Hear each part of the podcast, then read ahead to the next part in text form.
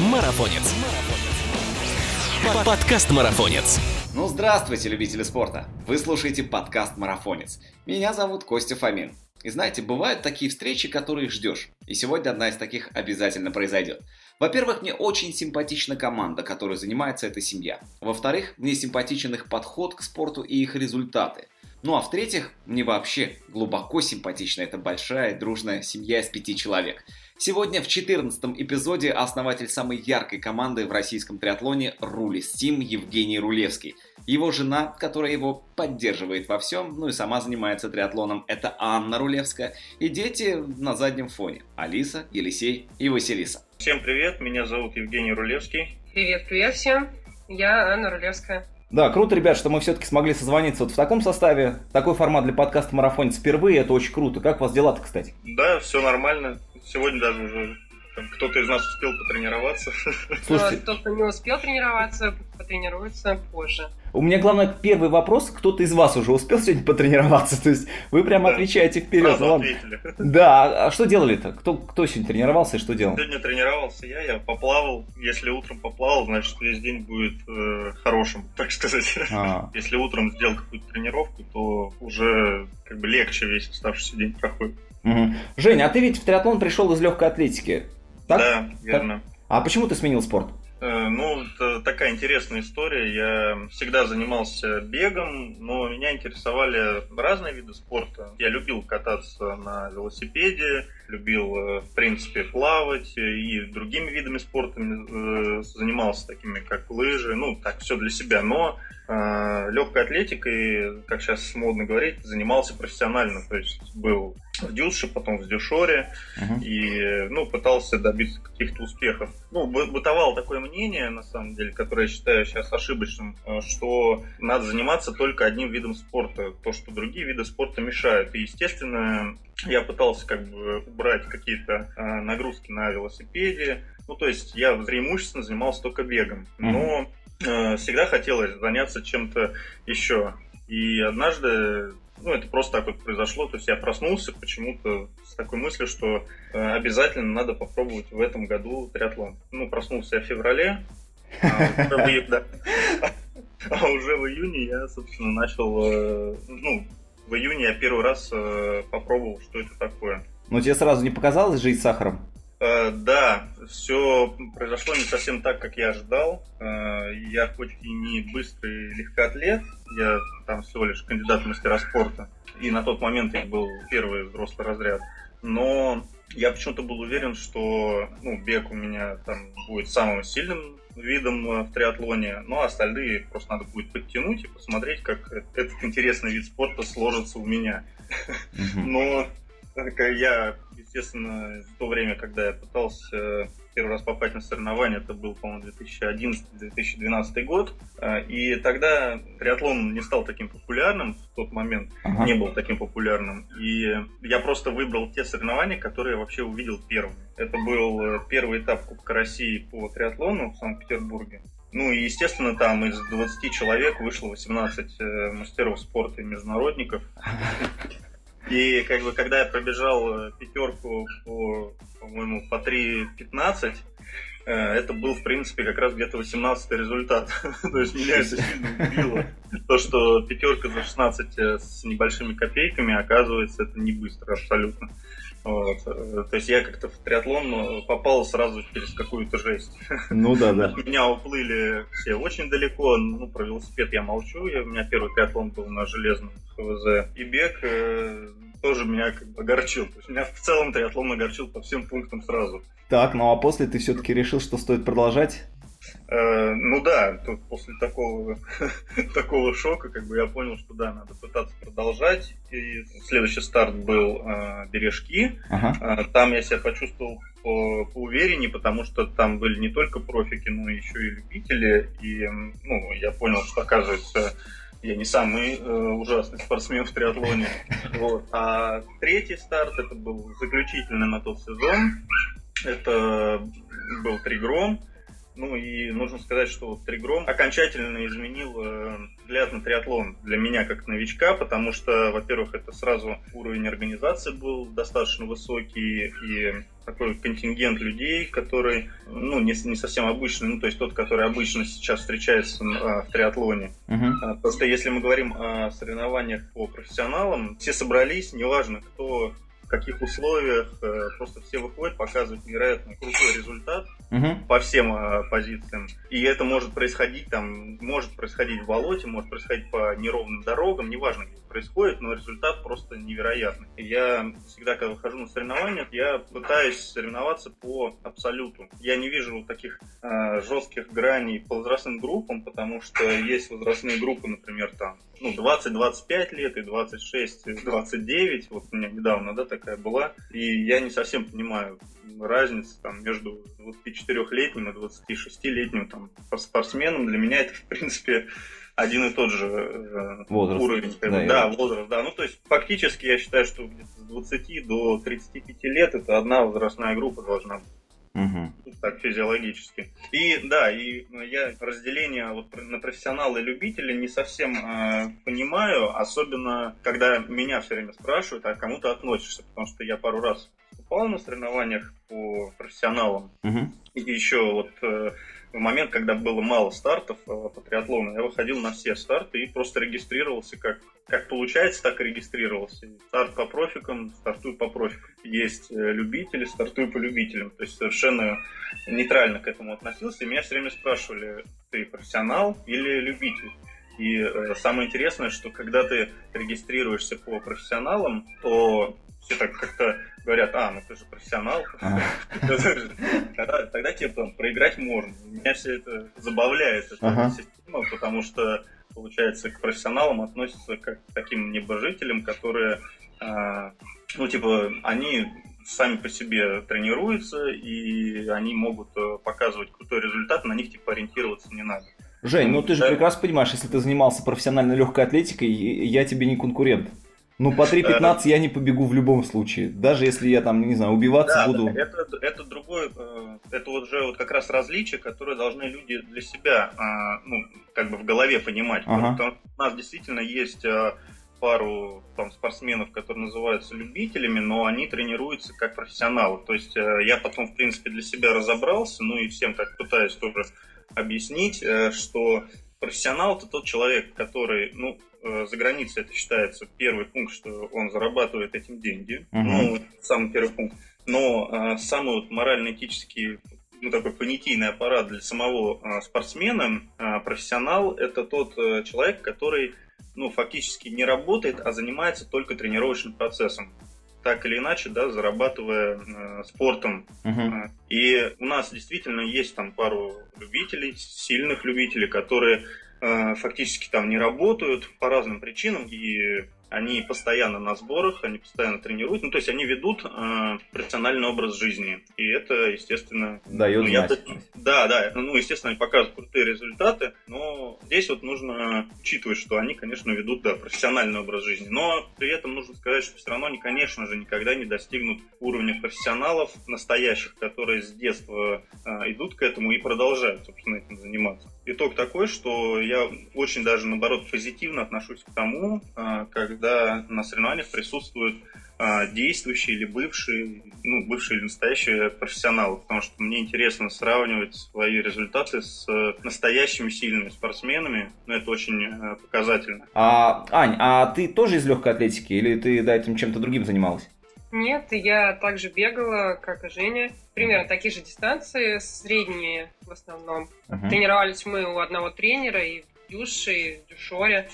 Так что занимались одним и тем же изначально. То есть вы знакомы практически с детства? Мы знакомы со школы, конечных классов школы, со старших классов. То есть а Женя тебя потянул в триатлон или ты сама? Мои занятия вообще спортом э, закончились э, начавшейся первой беременностью. Так. Я родила первого ребенка, но потом сразу как бы не начала особо тренироваться, потому что планировали второго ребенка, ну как бы сразу подумали, что надо двоих. Да. Раз пошло, надо сразу говорить. Какое железо, не После отходя от рождения кассы. второго ребенка у меня прям появилось сильное желание тренироваться. Ну и что я сделал? Женя, он, естественно, подарил мне шоссейный велосипед. Сейчас сразу оговорюсь, э, немножко влезу. Э, у меня был жесткий план. Я понимал, что я постоянно отсутствую дома, и это, это было сделано не просто так. Я знал, что у нас есть велостанок дома и понимал то, что для поддержания формы, плюс эксперимент на мне показал, что для легкой атлетики велосипед полезен. Поэтому uh-huh. э, я ну, не просто так э, купил этот шоссейный велосипед. Так. Да, он купил шоссейный велосипед. Э, сначала я, конечно, была в шоке вообще, потому что велосипед я... Ну, особо я даже не каталась никогда на городском велосипеде, ну, то есть у меня не было такого. Я вот бегала, и все, у меня, в принципе, ограниченная была спортивная деятельность. Ну, а потом э, ноги стали сильнее за счет этого, и даже руки, спина. Ну, то есть прям э, бег очень хорошо пошел после велотренировок, стали расти результаты в беге, то есть прям семимильными шагами э, я поняла, что триатлон очень полезен, ну не только для самого триатлона, но и в целом для организма. То есть э, работа на маленьком пульсе с высокой мышечной затратой, э, это очень полезно для всех людей. Это не такая ударная тренировка, как бег. Развивает очень хорошо сердце, что у меня слабая моя сторона. Ну и вообще как бы мышечный корсет прям очень хорошо. Мне очень понравились велотренировки. Ну и я попробовала потом э, триатлон. Э, первый триатлон был это спринт в Крылатском. Я uh-huh. как раз там заняла призовое место. Это прям была такая аховая мотивация, что ничего себе, я могу еще и в призы попадать. Вот это да. То есть ты прям вот первый триатлон и сразу в призы? Ну да. Ничего Но я так скажу, у меня Круто. вообще мало триатлонов, когда я не попадал в призы. Наверное, один там какой-нибудь. Маня тогда была второй, а я третий. Да. Нормально.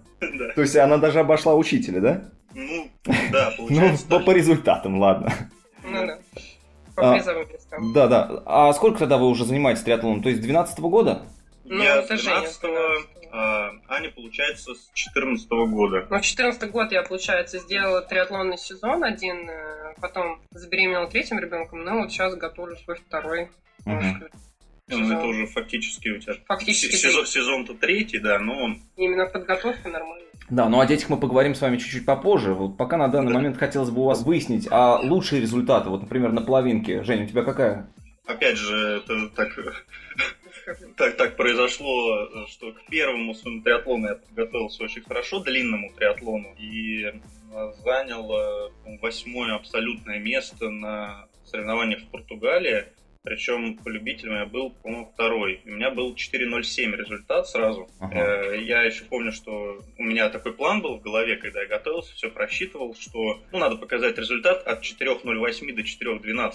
Я что-то так оптимистично подумал об этом. Вот. И тут я преодолел э, за 4.07.35 и подумал о том, что у меня слетели очки еще, я километр плыл ну, так, потерял время немножко на плавание, э, ехал э, с большим запасом, бежал тоже так достаточно с большим запасом. То есть, когда прошла гонка, я подумал, что такого сложного-то сейчас из четырех часов я, в принципе, сделаю на следующем старте. Как-то у меня так это в голове отложилось. Вот. Э, но все следующие старты, я понял, что разный рельеф, погодные условия, пару раз э, сам, э, грубо говоря, косячил на стартах. Ну, в общем, э, у меня не получалось улучшить свой результат, хотя я показывал неплохие результаты и по уровню, наверное, даже, может, чуть-чуть получше, но бывало, что трасса потяжелее, uh-huh, uh-huh. бывало, что ну, не задалась гонка. Не, да, не задавалась, но, в общем, никак не мог улучшить. Вот только в прошлом году в Казани улучшил э, на полторы минуты, я за 4.06 и 6 секунд сделал. Ну, я видел твою фотографию в Инстаграме, кстати, 100-метровку из 14 секунд, да? Да, да, да, там... Я думаю, что сейчас не стоит говорить, потому что это будет долгий пересказ того, как это все было. Но, в общем, Rolling Star делал свое дело. Мы... Я догнал победителя прошлого года, ну, первой э, Казани. И э, мы с ним бежали достаточно быстро, друг друга поддерживали с э, Ромой Евграфовым. Uh-huh. Ну, у меня, кстати говоря, тогда был самый быстрый бег, несмотря на то, что я не был готов на самый быстрый бег, но пробежал полумарафон в итоге за час 15. Это у меня самый быстрый вышел. До этого я час 16 лучше бегал именно в формате половинки.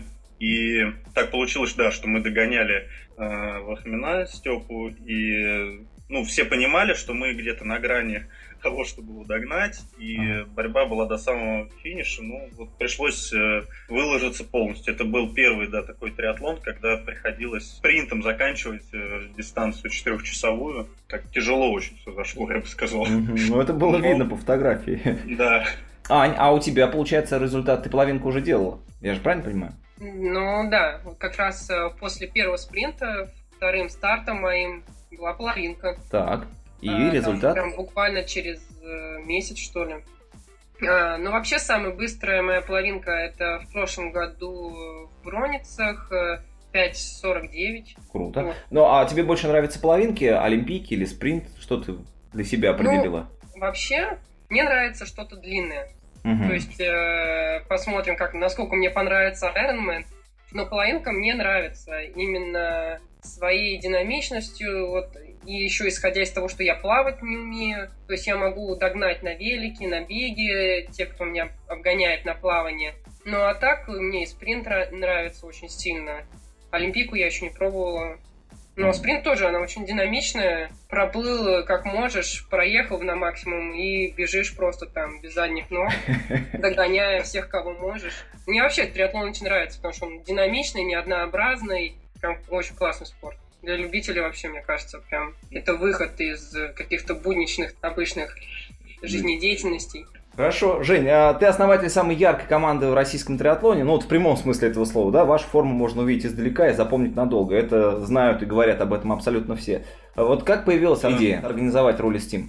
Э, идея именно Рулис Team, э, ну то есть грубо говоря, название, которое относится непосредственно к моей фамилии, ко мне, uh-huh, uh-huh. она появилась не сразу. А я вообще всегда хотел приобщить людей и сделать триатлон доступным для ну, большинства людей, потому что э, сам я, в принципе, человек из обычной семьи, э, ну, то есть э, не обеспеченный, и когда я попал в триатлон, то есть понял, что все очень такое достаточно дорогое, нет тренерского сопровождения э, достойного и при этом доступного да, для обычных людей. Плюс не надо забывать, что фактически я начал заниматься сразу по окончании института, то есть э, все знания я пытался черпать из книг, которых практически нет, в том числе иностранных источников. Э, ну и также нужно отметить, что у меня ну так сложилось, что знакомые легкоатлеты, мои, мои друзья легкоатлеты знали или учились вместе с ну, профессиональными легкоатлетами. Так вот мой, например, ну, друг, он э, учился, допустим, с Полянским. Э, угу. И, ну, естественно, там знал каких-то еще других э, атлетов. И, так скажем, лайфхаки на тот момент я под, подчерпывал во всех источниках, каких только мог. Потому что, ну, все-таки я считаю себя, грубо говоря, человеком из спорта, и я, естественно, сразу начинаю тренироваться, если я вижу цель, но при этом я не могу делать что-то неосознанно. То есть я всегда пытаюсь понять, э, что и для чего я это делаю. Я не могу ни одну тренировку сделать, э, не понимая, для чего она стоит у меня в плане. И поэтому я как бы, прежде чем что-то начать делать в своей жизни, я всегда, ну, это пропускал через какое-то информационное поле со всех сторон для себя и уже потом экспериментировал, грубо говоря, на себе. Uh-huh. Вот. А э, объединить, сделать команду, объединить людей, э, которые хотят заниматься триатлоном, идея была всегда. И я сначала пытался сделать э, команду не под своим именем. Э, ну, почему-то мне не хотелось вообще привязывать команду к своему э, имени. Почему? Но не могу сказать точно, просто как не хотел акцентировать именно на себе, в том плане, что, ну, я не считаю себя каким-то, во-первых, там, великим спортсменом, если мы говорим о, ну, вообще о спортсменах. У нас очень много сильных триатлетов и на мировом уровне. То есть, э, ну так как-то э, не очень хотелось э, называть там школу Евгения Рулевского, да, как-то когда... Ну, в общем, скромный, скромный. Да, ну, как бы тут нужно понимать, что все-таки у меня и опыт пока не, там, не 30 лет занятий спортом, тем более, что знаю нескольких э, людей, которые занимаются с, если не ошибаюсь, с 88 или даже 87 -го года. О. Старая гвардия, да. То есть, они занимают, начали заниматься триатлоном раньше, чем я родился.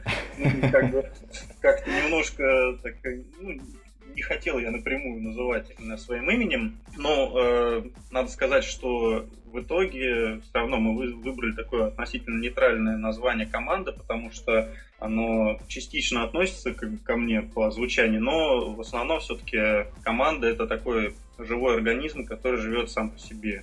Ну, и я надеюсь, что команду не только со мной ассоциирует, а вообще смотрит на ее участников, на ее результат, ну, на результат команды. Это uh-huh. как важнее. Ну, и как уже говорил, то есть идея была всегда сделать э, триатлон доступным, ну, вообще для каждого. В принципе, я считаю, что на данный момент процентов на 80 я уже с этим справился. Да. Все, кто хочет, может и, ну, этим заниматься и финансово, и по времени. Э, ну, я считаю, что это доступно достаточно. Ну, мы этот вопрос еще поднимем, да, чуть-чуть попозже.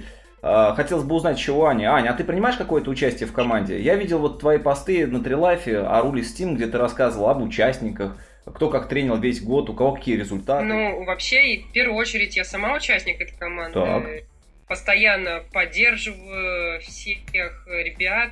Прям они на самом деле достаточно весомая часть нашей семьи, потому что команда Рули Steam это наш, мне кажется, один из детей, такой прям, который тоже требует и внимания, и любви к нему. И заботы. И, да, мы вкладываем душу в эту команду, уделяем огромное внимание. Но для команды я делаю помогаю Жене всякими разными советами.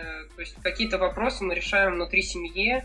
Также я стараюсь вести наши странички в соцсетях, э, а ну, где вас можно найти, кстати? В каких соцсетях? Ну, в, да. в Фейсбуке? У нас есть страничка в Фейсбуке, так. да, Рули Steam, и также в Инстаграм мы ведем страничку, обновляемся каждый день, всякие разные моменты не только из жизни команды, но и всякие советы, мотивирующие фильмы, э, допустим, актуальное расписание стартов на этот год, кемпы, ну вот все, что связано со спортивной жизнью команды, все можно увидеть там. А ты принимала э, участие в разработке формы, например? Это совместная ваша работа или нет? А, как сказать? Форму у нас разрабатывал дизайнер, а мы сидели, выбирали именно, что нам нравится, какие цвета бы мы хотели, какие рисунки, какой компании в конце концов заказывать это, какие ткани. В принципе, мы, да, делаем э, работу вместе такую. А сколько стоит вот комплект формы сейчас? Ну вот э, в этом году, э, сейчас скажу, по-моему, порядка 8 тысяч рублей стартовый э, триатлонный костюм стоит. Так, да? Трисьют. А можно, например, найти велоформу у вас? Да-да-да, мы вот в прошлом году сначала заказали э, трисьют, ну, в компании Але, ага. а, а потом э, уже сделали велоформу аналогичного дизайна и в этом году чуть-чуть изменили дизайн. Буквально вот недавно я там отправил весь заказ на будущий год. И вот э, тут мы долго на самом деле обсуждали. Тоже немножко будет изменение дизайна. И все как бы переживают, будем ли мы такими яркими или станем еще ярче, или наоборот. Ну, так, интересно. Ну, по форме могу сказать, что все, что получилось, э, долго именно разрабатывалось. Вообще, получается, уже третий сезон, когда я делаю командную форму и советуюсь со всеми, могу сказать, что один из самых таких э, тяжелых вопросов, потому что сделать э, именно ту форму, которая хочется, ну, которая вот у тебя где-то в голове, и чтобы она отвечала всему тому, что в нее заложено. Э, достаточно сложный вопрос.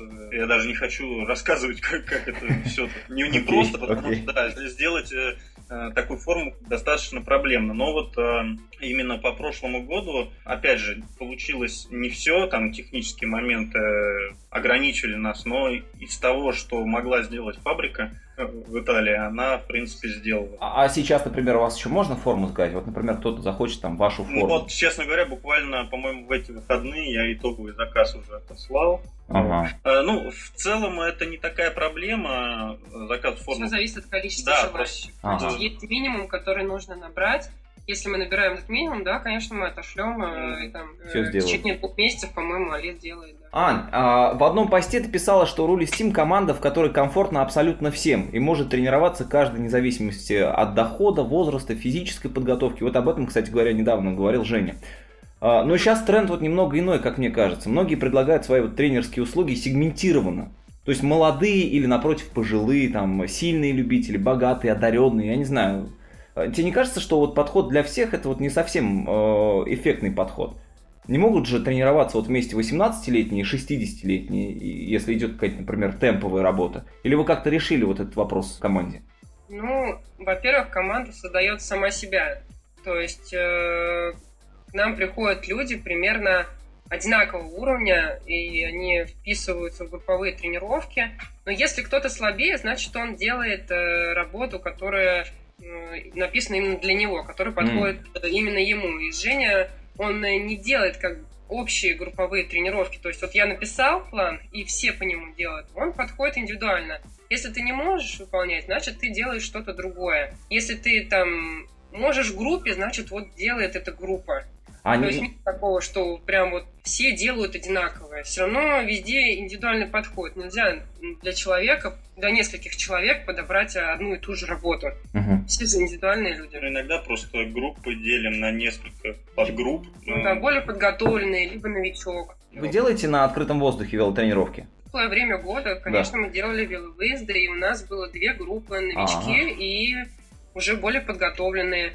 Некоторые катались, допустим, такие как я, эм, начинали кататься новичками, и заканчивали более подготовленными ребятами. Угу. Ну вот, собственно, я хотел это выяснить, потому что иногда э, соберутся ребята, поехали, поехали. Кто-то отстает, хвост отвалился, и, соответственно, они уже докатывают э, самостоятельно, и то, если докатывают, во-первых, а во-вторых... Нет, нет, нет. а... если идет, э, допустим, общая группа, э, иногда делали так, что длительная тренировка, она занимает большое время, и нельзя на две группы разделить. Если идет общая группа, значит едет два тренера и машина сопровождения. То есть если кто отваливается хвост, он едет в отдельной группе с отдельным тренером и с машиной сопровождения сзади. Угу. То есть это обязательное условие. А сколько сейчас у вас э, тренируется человек? Э, если говорить именно о групповых тренировках, то есть на каждую групповую тренировку в среднем приходит там по 10-12 человек. Ну, это учитывая... Это в зимний период. Это делая расчет на тех людей, которые где-то тренируются самостоятельно, э, то, что многие там могут заболеть, на работе mm задержаться. Ну, то есть обычно 10 плюс на групповых тренировках, а на тренировках летом, ну, на вело тренировках, да, достаточно много бывает, э, по 20 человек, ну, то есть все приезжают. А вообще, если говорить про команду, ну, так мы примерно считали, и у нас на 300 29 человек, а в реальности, если без 300, по-моему, 32 человека, я так считал. А, это, ну, это те, кто реальные люди в команде, да. Угу. Вот. А, те, кто тренируется постоянно в группе, ну, вот я говорю, это где-то порядка 10-15 человек, но плюс еще многие самостоятельно занимаются, то есть э, некоторые, ну, большинство, конечно, да, там каким-то образом у меня удаленные, есть э, люди, которые в других городах там живут. А есть какая-нибудь вот разница в организации и построении вот тренировочного процесса для мужчин и для женщин? Да, с точки зрения самих тренировок э, подход разный. Ну, понятно, что подстраиваться надо немножко под женские циклы. Это отдельно проговаривается. Uh-huh. Ну, то есть э, я просто должен знать планирование тренировок, когда что происходит. Ну, это такой первый важный э, пункт. Ну, плюс э, по этой же причине там советую дополнительно там женщинам э, пить э, железо, ну, какие-то там добавки, чтобы мягче проходил этот процесс, чтобы не так жестко выбиваться из тренировочного процесса. Uh-huh. С точки зрения нагрузок, именно если мы говорим по физиологическому подходу, у нас есть такие девочки, которые обгоняют мальчиков, вот, и ну, мальчики, конечно, напрягаются и говорят, зачем ты их приводишь вообще в команду.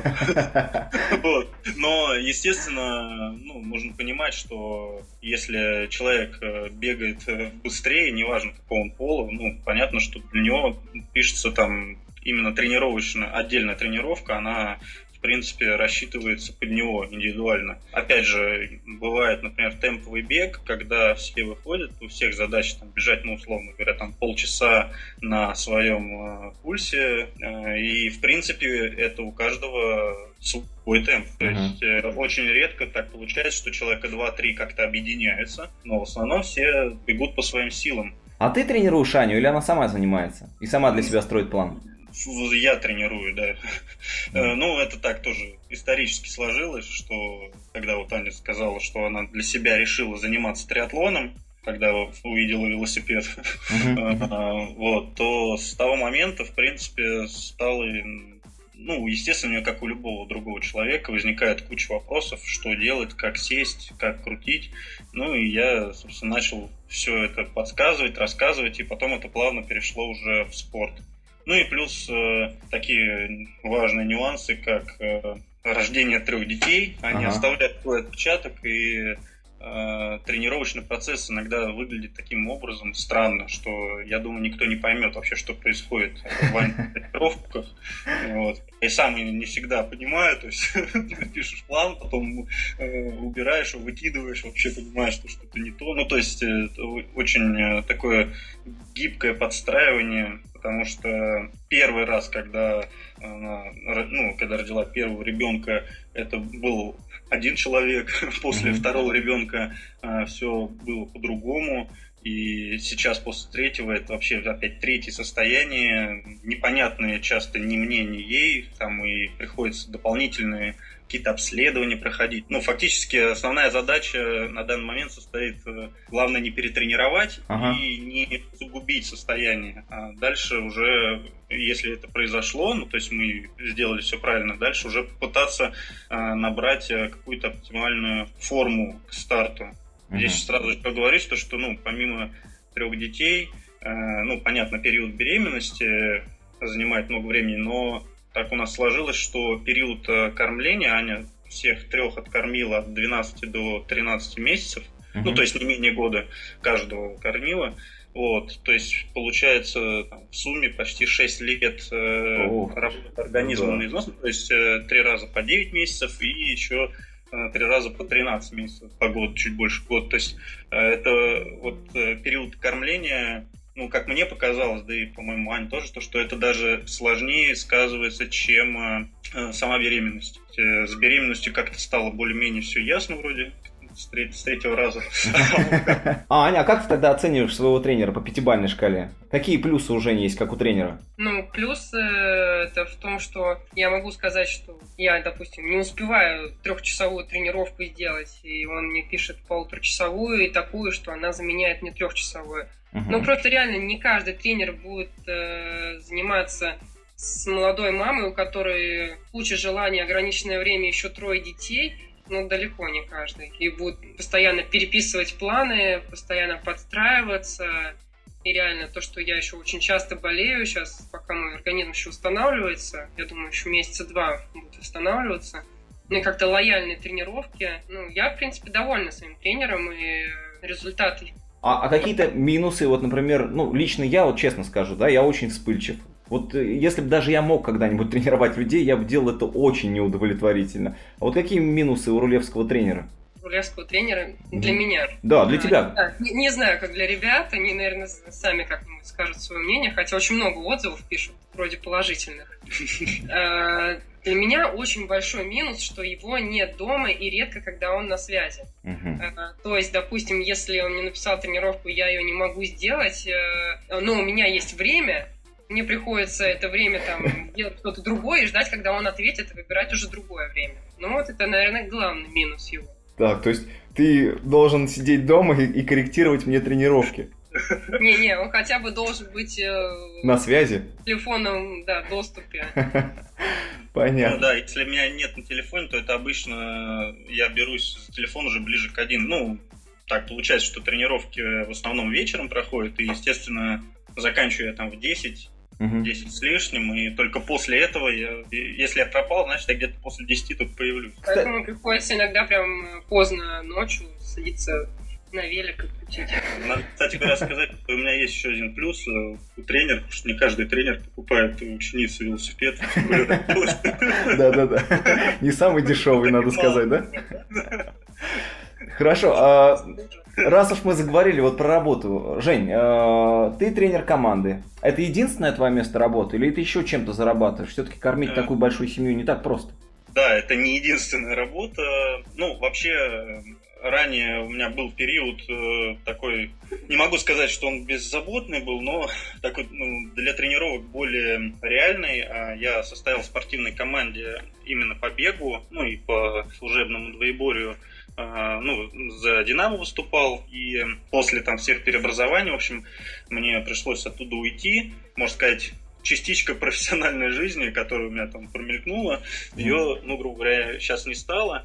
Вот. А так, да, я, естественно, всегда работал, но у меня работа связана со спортом.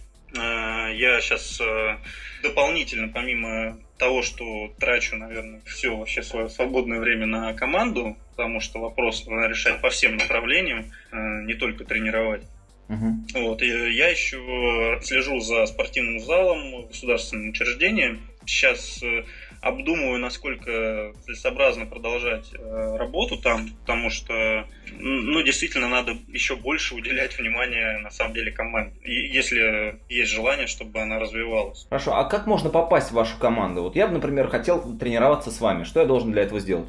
Э, ну, Таня уже говорила, команда себя это формирует. В целом, э, ничего сверхъестественного не нужно, просто можно любым доступным способом со мной списаться, обговорить э, какие-то нюансы по времени, по доступности для конкретно вас, угу. возможно ли заниматься. И, в принципе, рассказываю наше расписание, когда у нас проходят тренировки такие стационарные, если эти тренировки в каком-то виде не устраивают по времени или по формату, то можно э, тренироваться отдельно, индивидуально, ну как угодно, в принципе, любой формат. И если человек согласен, все, он, в принципе, попадает в команду. Ну, есть еще такие формальности, как э, стать участником в Тристац. Э, ну, это уже по ходу, это на самом деле не самое важное, то есть это больше э, относится к состоянию души. Если человек хочет ну, быть в команде, он в ней будет. Ну и вот возвращаясь к тому, что команда себя сама формирует, э, у нас действительно спортсмены разного пола, разного возраста, разные уровни подготовки, достаточно разбросано, э, но этим людям так или иначе достаточно хорошо вместе, и они достаточно хорошо друг с другом общаются. Угу. То есть, э... Ну, помимо тренировок, они еще так и в жизни, может быть, да, общаются или нет? Да, да, да. У нас есть чат в WhatsApp, да. называется Рулистим, он командный чат, который не умолкает вообще круглосуточно. Все говорят, что это самый ужасный чат вообще в их жизни. Некоторые выходят, но потом говорят, что им стало скучно, они возвращаются. Прикольно. А, ну, сколько, а сколько это будет стоить, вот, например, попасть в вашу команду? У нас э, последнее время, вот с этого года, я уже пришел к выводу, что надо делать абонемент. И у нас э, просто есть месячный абонемент, э, стоит он 7 тысяч рублей в месяц. Ну и в него входит э, э, тренировочный план в Training Peaks и расписание групповых тренировок. У нас их э, получается 5 тренировок в неделю. Все стараются на них так или иначе попасть. Ну или говорят, что стараются. При каких-то ну, проблемах, что не получается попасть на тренировку, но все равно у человека есть задание, он может самостоятельно отработать, либо ну, отчитаться в тренинг пик, сказать, что да, не получилось, но буду исправляться. Mm-hmm. Ну, а, опять же, мы еще базируемся достаточно плотно все-таки на базе триатлон-центра э, в Крылатском. Ага. И вообще все тренировки преимущественно проходят в Крылатском. Такое, наверное, самое удобное место для тренировок. Есть все. И буквально пару месяцев назад э, открылся бассейн, в который мы уже успешно ходим э, в Крылатском на, на грибном канале. То есть э, теперь там вообще все есть. Я даже не знаю, что там нет.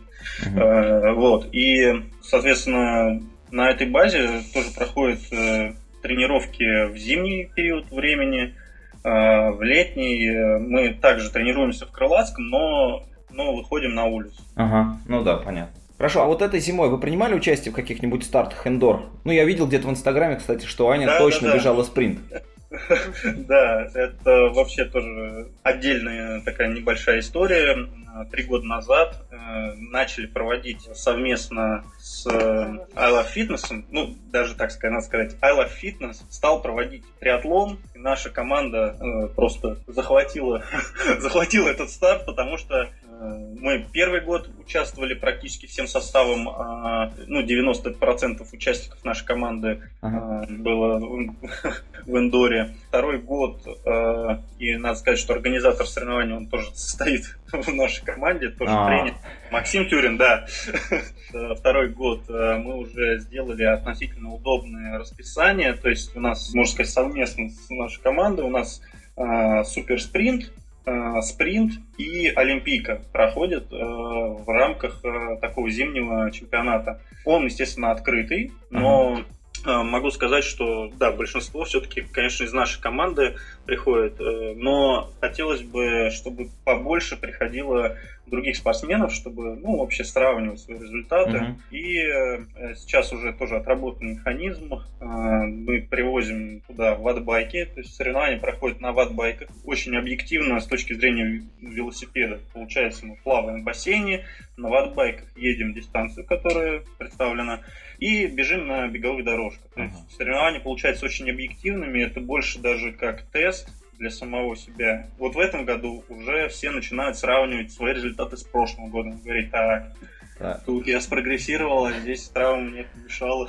А сколько, получается, старт стоит? В этом году каждый старт был по полторы тысячи рублей. Очень доступно. Да, да доступно. Но тем более, что э, очень э, ну, такие полулабораторные данные получаются. Все угу. в парниковых условиях, э, но при этом все очень точно. Ну вот байк позволяет видеть, э, как ты едешь, все твои ваты и соперников, то есть очень объективно и интересно. Не нужно ехать и смотреть в стену. Да, еще ну, там проходит так э, соревнование, что все едут и на интерактивном экране видят э, дистанцию, которую они проехали, текущее количество ватт и дистанцию. По итогу соревнования, естественно, можно посмотреть э, среднее количество ватт. Ну, это такой самый важный показатель. Сразу скажу, на ватбайке это не так просто показать, как на обычных станках. Там все очень жестко и реально, максимально реально. А, ну, вплоть до того, что, в принципе, можно посмотреть э, технику педалежа, если... Ну, обычно после соревнований не до этого, но ватбайк позволяет это сделать. Ну, если при желании вообще можно организовать. Да, да, да. А вы выбрали какой-нибудь один главный старт вот сезона для команды уже или нет? Да. Да, у нас э, главный старт э, команды это Ironman Таллин. Ну, в этот же день у нас Норсман. У Жени у нас два человека отобрались э, от нашей команды на Норсман. Это Женя и Артем Кокотеев. Вот, и в один день, получается... 4 августа, да? Да, 4 да. августа у нас такой день X. День Таллина и Норсмана. Не, еще у нас э, несколько человек, у них день X в Казани будет. Ну, это да, но я имею в виду основная да, ну, масса, это... то есть у нас 10 или 12 человек едет в Таллин, два на Норсман. Два в Казань. То есть э, Женя едет на Норсман, а ты, Аня, едешь в Таллин, или Таллин. вы вместе? Нет, А-а-а. в разные стороны. Так. Ну, ну, честно говоря, в этом году я хотел пропустить длинные дистанции, и вообще мне больше по душе, конечно, половинка, а, и нравится даже, наверное, еще больше вообще спринтерские дистанции. Э, спринт и суперспринт мне очень интересны. Я все-таки бегал полторашку, трешку, степельчес, это такая работа в районе там, 10 минут. Uh-huh. Ну, такая интенсивная работа. И суперспринт, он мне вообще по моей физиологии ближе всего, на самом деле. Тем более с введением э, этой дистанции ну, правда, в формате эстафеты, но тем не менее ввели на Олимпиаду. Это теперь олимпийская дистанция. Uh-huh, uh-huh. Я надеюсь, что она будет развиваться у нас в стране. Ну, именно эта дистанция, формат суперспринта. И я, честно говоря, хотел сделать акцент на более короткие дистанции в этом году. Но давно мечтал и хотел попасть на Норсман, и, в принципе, зная, что с первого раза никто не выигрывает, э, без задней мысли подал э, заявку на Норсман. Вот. В смысле о том, что через года два-три я все-таки выиграю и буду готовиться к Норсману. Тогда я уже зарегистрировал Аню на Таллин? Ее главный старт, и, в принципе, думал, что ну, все будет в этом году спокойно. Что но... я смогу готовиться целенаправленно к Таллину. Надо будет разрываться на Женину подготовку, на мою. Но сейчас приходится совмещать все два в одном. Да, и э, мне очень понравилась картинка письма Норсман. Естественно, я узнал об этом в Крылатском. Я увидел то, что ну, в Фейсбуке стали появляться посты о том, как люди сокрушаются о том, что вот три года подряд или четыре, некоторые пять лет подряд подают и опять не выиграли лотерею. И я такой думал, о, точно, надо же посмотреть. И я увидел уже, наверное, 6-7 или больше постов э, с картинками, которые начинаются там в Ссоре. А я захожу у себя на почту, и у меня там что-то типа congratulations. Поздравляем, приезжайте, ждем, да? Поздравляем, и там первая ну, фраза на английском, я не понимаю, что происходит. Я смотрю, у меня почему-то другая картинка. Там написано, что теперь там, глубоко выдохните, сядьте, налейте себе кофе там, или чая, в конце концов. И, и дальше идет уже там пояснение. Я как бы в этот момент проводил тренировку, я смотрел на это письмо. Ну, люди, мне кажется, метров ну, 2-3 километра пробежали, точно. Я все смотрел и пытался понять, ну, как, почему у меня другое, почему нестандартное письмо пришло. Вот. Ну и потом все-таки понял, что так получилось, что я попадаю на Норсман. И, собственно говоря, с тех пор э, все, готовлюсь. Хорошо, а на российских стартах вот э, где вас можно будет встретить? Мы вообще сейчас э, выложили в соцсети весь наш график стартов и кемпов. Ближайший старт это будет Аэронстар Сочи. Так. Да. 2 июня. Потом у нас э, будет... Э... Старт в Оттопе. Э, это такой старт, э, ну, некоторые стартуют половинку, именно серии Iron Man, и он тоже стоит в графике. Я еще сам до конца не определился, э, буду ли я сам стартовать там, но, скорее всего, да, буду. Вот. Э, естественно, еще будет между стартом в Сочи и вот теперь Олимпийка в Кленово, ну, Громовская. Угу. В конце июня это Супер Микс очень хороший такой Завидово. старт, да, в Завидово, который ну, в прошлом году я его делал, и это очень такая хорошая подготовка к половинке. Затем у нас, в принципе, следует, э, ну, наверное, самый важный кемп в Киргизии, к которому мы будем целенаправленно готовиться все к 4 августа, вообще все. Ну, к осеннему сезону. Да, да, ну и к осеннему сезону в целом, да. Далее главный старт такой сезона – Э, ну, то есть 4 августа это Норсман и Таллин, ну и Казань, естественно, да. Угу. А после этого сезон не заканчивается, еще будет э, обязательно традиционный старт э, спринт в Крылатском. Ну, куда ж без него, да. Да, без него нельзя, и уже, уже и с Мишей Громом обсудил, что да, будет через неделю после Норсмана, но обязательно все равно, конечно, приеду в любом случае буду выступать на нем. Эм, ну, скорее всего, конечно, легко, потому что через неделю после Норсмана вряд ли что-то получится показать, но обязательно надо, надо быть. И э, новый старт Крокус э, от Iron Star, который будет 26 августа. Также Iron Star закрытие сезона в России э, в Сочи. Угу. И заключительный старт, э, ну, на котором точно хотелось бы выступить неплохо, по крайней мере мне, да и, в принципе, всем остальным тоже было бы хорошо показать свои личники, это Турция. Э, Ironman Турция. Я думаю, что вот такое закрытие, вообще глобальное закрытие сезона было бы хорошим. Угу. Вот. Ну, такие основные старты это основные командные. Там есть небольшие ответвления, всякие мероприятия у других людей, но командные это именно такие старты. Хорошо. Ну, вообще, по-моему, реально вы очень крутые. Я давно предлагал взять вас в подкаст. Вы молоды, вы идете активный образ жизни, путешествуете, у вас трое детей. Вот как вы все успеваете? Вот вся ответственность за детей ложится на Аню на плечи или вы как-то ее делите? Ань.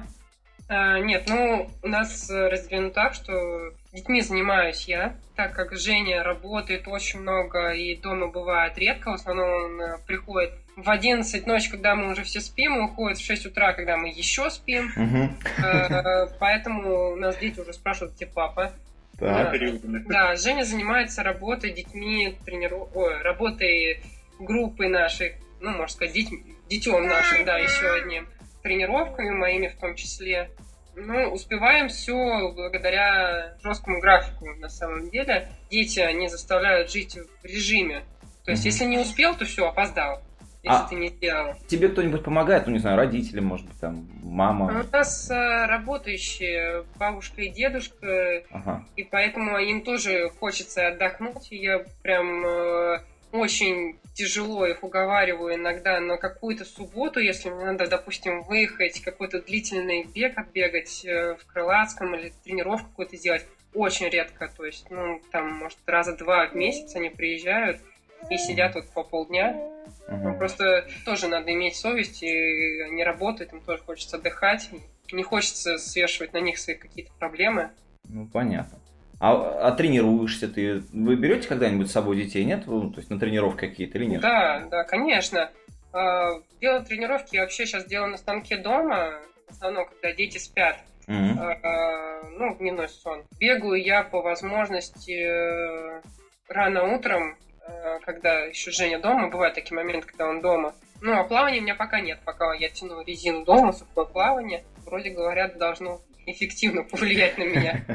Ну, а так вообще на все старты, на все тренировки выезжаем э, с детьми всегда. У нас уже дети подготовленные к этому моменту, да, на сборах мы всегда с детьми. Прикольно. Да, и у нас уже старшая дочка говорит, когда я буду участвовать. То есть, если есть какие-то детские старты, она прям рвется и говорит, я буду там все. И они кричат, папа, давай, давай, там, мама. А познакомьте наших слушателей с детьми. Старшая у вас девочка, зовут ее как? Старшая девочка Алиса, ей 5 лет. Ага. А, средний у нас мальчик Елисей, ему 3 года. И маленькая Василиса, ей год. А вы еще кого-нибудь планируете или пока хватит? Это очень интересный вопрос, нам его все задают.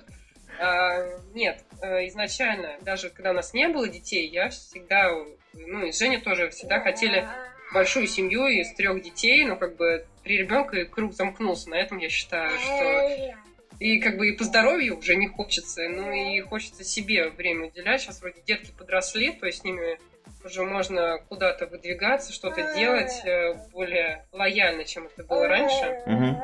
Василиса машет, что нет, нельзя.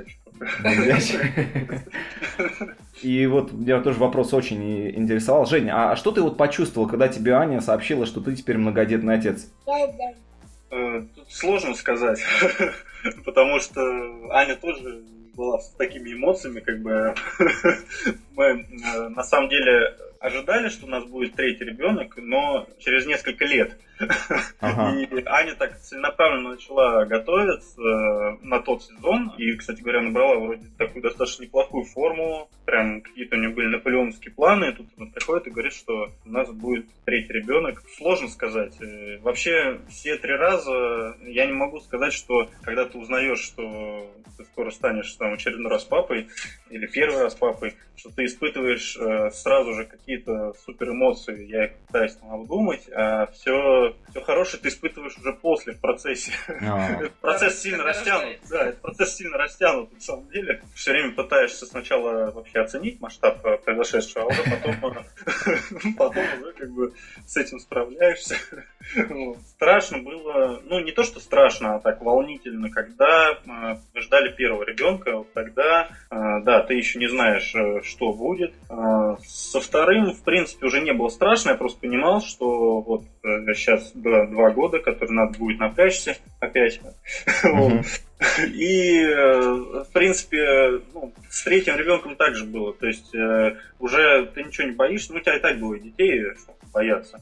Здесь больше сложность была вот в подстраивании к беременности, к дальнейшем там выходу из этого состояния. Ну, да, тем что... более я во время третьей беременности тренировалась, ну, и да, поэтому да. надо было это все как-то сочетать, все вместе, да. все планировать. То Опять это... же, построить график свой. Тоже очень интересный момент, то что ну, вот получается, для девушки, которая занимается спортом, ей нельзя резко бросать тренироваться. И в том числе а, если происходит беременность, mm-hmm. тоже нельзя бросать, надо э, просто корректировать тренировки, изменять их, естественно, делать безопасными, но продолжать тренироваться. Вани, получается, третья беременность, она проходила легче, когда была какая-то физическая активность. У нее было лучше состояние. Ну, тоже интересные такие моменты, с mm-hmm. которыми познакомились. В процессе уже, да? Да, да, да. Нет, уже страха никакого не было по поводу третьего ребенка. Когда два есть, уже не страшно. Да, тут уже абсолютно не страшно. Единственное, что ну, ты понимаешь, что, что да, теперь нам точно уже нужна там, больше квартира, то, что то, что дети растут. На один билет стало больше. Да, да, да. Теперь как бы все перемещения, они достаточно такие проблемные, потому что, ну, с одним ребенком, может быть, сложновато переезжать куда-то, ну, я имею в виду, там, поехать на ту же самую тренировку, но э, два и три ребенка это сразу отсекает э, все попытки каких-то нянь, каких-то знакомых посидеть с ребенком, никто не сидит никто никогда. То есть, короче, вы, вы не ищете легких путей, да? Э, ну, мы мы их, так скажем, не нашли. Да, и да, здесь нужно понимать, что если у тебя два, три и более детей, то, естественно, с ними никто не будет сидеть, э, по крайней мере, пока они еще такого, ну, там, до пяти лет, пока они совсем еще маленькие, э, и не сможет, наверное, нормально посидеть, либо ты приедешь, он больше с тобой никогда не будет общаться. Потому что все дети разные, три ребенка и у трех разных характера, они все суперактивные, естественно, по-своему. И взрослому человеку, естественно, сложно. Поэтому, да, когда много детей, то надо больше надеяться на себя. Ребят, э, ну раз уж мы аудиоподкаст, мы традиционно просим своих гостей назвать свою любимую песню. Я не знаю, есть ли у вас одна на двоих любимая песня. Если нет, то давайте каждый по одной песне назовет, и мы постараемся поставить две песни в финале э, этого подкаста. Я слушаю исключительно heavy metal. Так, уже интересно. Если на э, тематическую триатлонную тему, э, есть такая группа Черный обелиск, у них есть песня День прошел. Мне иногда кажется, что это немножко про Iron Так. Хорошо. Ребят, спасибо вам большое за эту встречу. Очень приятно было познакомиться с вами вот лично. Вы реально очень крутые, как в спорте, так и в жизни. Я желаю вашей семье расти, крепчать. Э, а в спорте давайте вот классных вам стартов и быстрого времени. Надеюсь, что в этом сезоне мы с вами встретимся на каком-нибудь, ну, по крайней мере, российском старте точно. Да, спасибо. спасибо Обязательно большое. встретимся. Постараемся оправдать ваши надежды. Спасибо, ребят. Было интересно дальше за нами. Но спасибо. я думаю, что мы с вами еще созвонимся после Жениного экстрима. 4 э, августа, да. после твоего экстрима 4 августа. Я думаю, Но что... я надеюсь, да, что можно будет созвониться. А... Думаю, что если это это либо совсем должно отбить у нас желание вообще чем-либо заниматься, будет либо, либо очень плохо, либо очень хорошо. Да, либо, либо не, но в любом случае это будет повод созвониться для того, чтобы выяснить, как это зашло, хорошо или не очень. Да, да. да. Все, да. Спасибо, спасибо. До встречи. Очень жаль, что за время подкаста я так и не успел задать все вопросы, которые у меня были к Рулевским.